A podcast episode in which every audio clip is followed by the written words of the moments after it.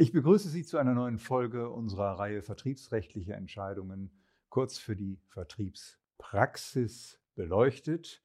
Schön, dass Sie wieder dabei sind. Worum geht es heute? Es äh, geht um eine äh, Art Hysterie, die sich inzwischen verbreitet, und zwar das äh, Thema nachvertragliche Kundenansprache ausgeschiedener Vertreter. Aus Unternehmersicht ist klar, der Vertreter muss in diesem Fall mit Bestandsdaten gehandelt haben, sonst hätte er ja nicht Kontakt zum Kunden bekommen können. Dabei wird natürlich nicht ins Kalkül gezogen, dass es das wesentliche Kapital des Handelsvertreters ist, Kontakte zu Kunden zu haben und dass allgemeine Kundendaten und insbesondere solche, die im Gedächtnis sind, nicht notwendig Daten sind, die dem Unternehmer geschützt sind. Trotzdem kam es in einem Streitfall, der vom OLG Brandenburg äh, entschieden worden ist, zunächst zu einem Urteil gegen den Vertreter. Und zwar ein Unterlassungsanspruch gegen den ausgeschiedenen Vertreter, der vom Versicherer verklagt worden war, ähm, nachvertragliche Bestandsdaten unzulässigerweise zu äh, verwenden. Und das, äh, obwohl ein Kunde nicht ausdrücklich bestätigt hatte, dass äh, der Vertreter ihn unter Verwendung von Bestandsdaten angesprochen hatte. Das Landgericht sah das Unterlassungsbegehren als begründet an, wahrscheinlich, naja, mit der Erwägung, wie sonst hätte der Vertreter ja Kontakt bekommen könnte, können. Der Vertreter hat sich in diesem Fall aber erfolgreich mit der Berufung zur Wehr gesetzt. Das OLG Brandenburg hat die Entscheidung aufgehoben. Zur Begründung hat der, äh, das OLG ausgeführt, dass der Unterlassungsanspruch, der es einem Vertreter untersagen soll, anhand von Daten aus früherer Tätigkeit Kunden für Konkurrenten abzuwerben, nur dann bestehe, wenn der Vertreter entweder mit dem beanstandeten Verhalten gegen Paragraph 17 Absatz 2 Nummer 2 UWG in der bis zum 26. April 2019 geltenden Fassung verstoßen hat und auch heute noch dieses Verhalten äh, nach der Nachfolgeregelung in Paragraph 4 Absatz 2 Nummer 2 Geschäftsgeheimnisgesetz unzulässig ist. Äh, in dem fremde Geschäftsgeheimnisse unbefugt verwertet werden.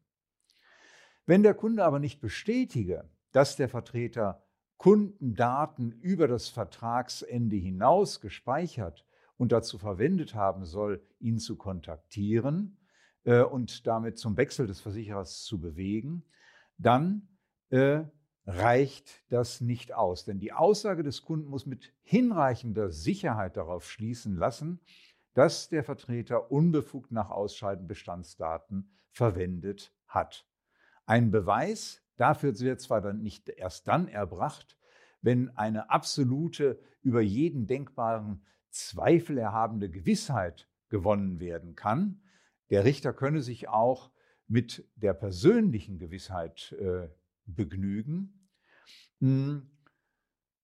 die äh, beispielsweise äh, Schweigen, äh, Zweifeln, Schweigengebiete, ohne sie völlig auszuschließen, aber nicht ausreichend sei es in jedem Fall, wenn der Vertreter dem Kunden lediglich mitgeteilt hatte, dass alle wechseln würden. Da lässt sich ein Rückschluss auf die Anfertigung einer Übersicht über Bestandskunden nicht mit der gebotenen Sicherheit herstellen.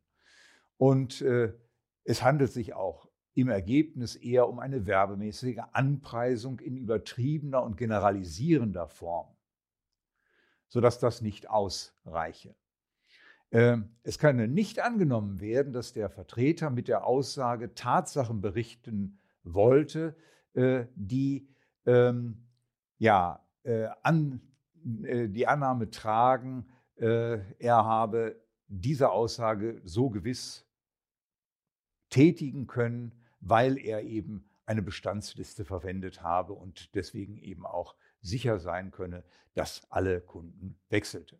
Der Schluss setzte vielmehr voraus, dass die Zahl der betreuten Kunden so groß sei, dass dem Vertreter Namen nicht im Gedächtnis geblieben wären, beziehungsweise er sie aus dem Gedächtnis hätte reproduzieren können. Äh, wenig plausibel sei das, insbesondere bei einem Vertreter, der über 16 Jahre in einer überschaubaren Gemeinde tätig gewesen äh, sein äh, war. Ähm, auch wenn ein Kunde dann nicht bestätigt, dass der Vertreter ihn vor dem Anruf persönlich getroffen und danach telefonisch kontaktiert hat, genügt das nicht, die Überzeugung zu begründen, der Vertreter hätte unbefugt Kontaktdaten aus der früheren Tätigkeit äh, über den Bestandskunden verwendet. Das gelte jedenfalls, wenn der Kunde langjähriger Bestandskunde des äh, Vertreters ist und die Kontaktdaten des Kunden dem örtlichen Telefonbuch zu entnehmen sind. Die Bekundung eines Zeugens, äh, der Vertreter habe aus früheren Besuchen in der Geschäftsstelle seine Daten gehabt, ähm, enthalte nur Schlussfolgerungen. Äh, daraus könne nicht hergeleitet äh, werden, ähm, dass der Vertreter Bestandsdaten verwendet hat. Und die Bekundung, der Vertreter werde ja wissen, welche Versicherungen er habe, weil äh, der Kunde diese letztlich bei dem Vertreter abgeschlossen habe, stelle ebenfalls nur eine Schlussfolgerung dar und sei nicht ausreichend als Beweis für das Vorhandensein entsprechender Unterla Unterlagen im Besitz des äh, Vertreters.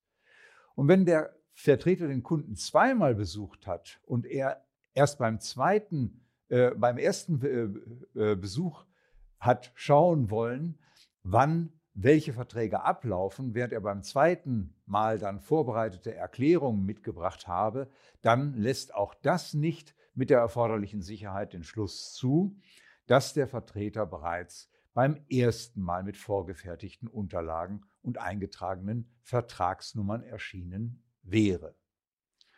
Die Entscheidung ist absolut zutreffend.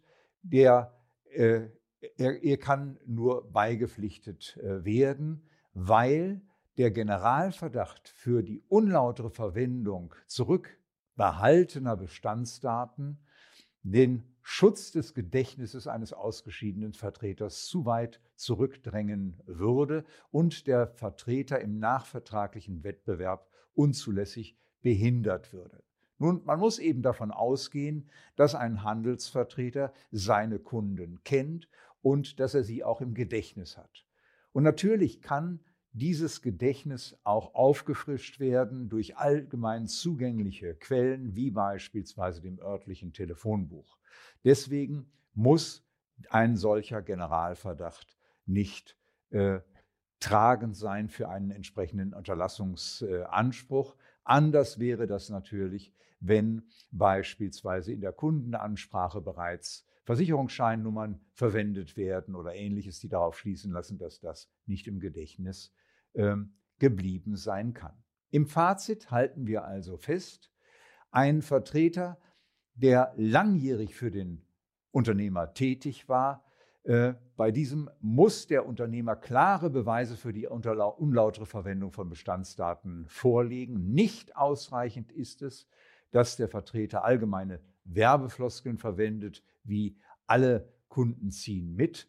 Ähm, nicht ausreichend ist es, äh, wenn Kunden Schlussfolgerungen anstellen und ähm, nicht ausreichend ist, wenn der Vertreter einen langjährigen Bestandskunden anruft, äh, sofern die Rufnummer im Telefonbuch verzeichnet ist. Vielen herzlichen Dank.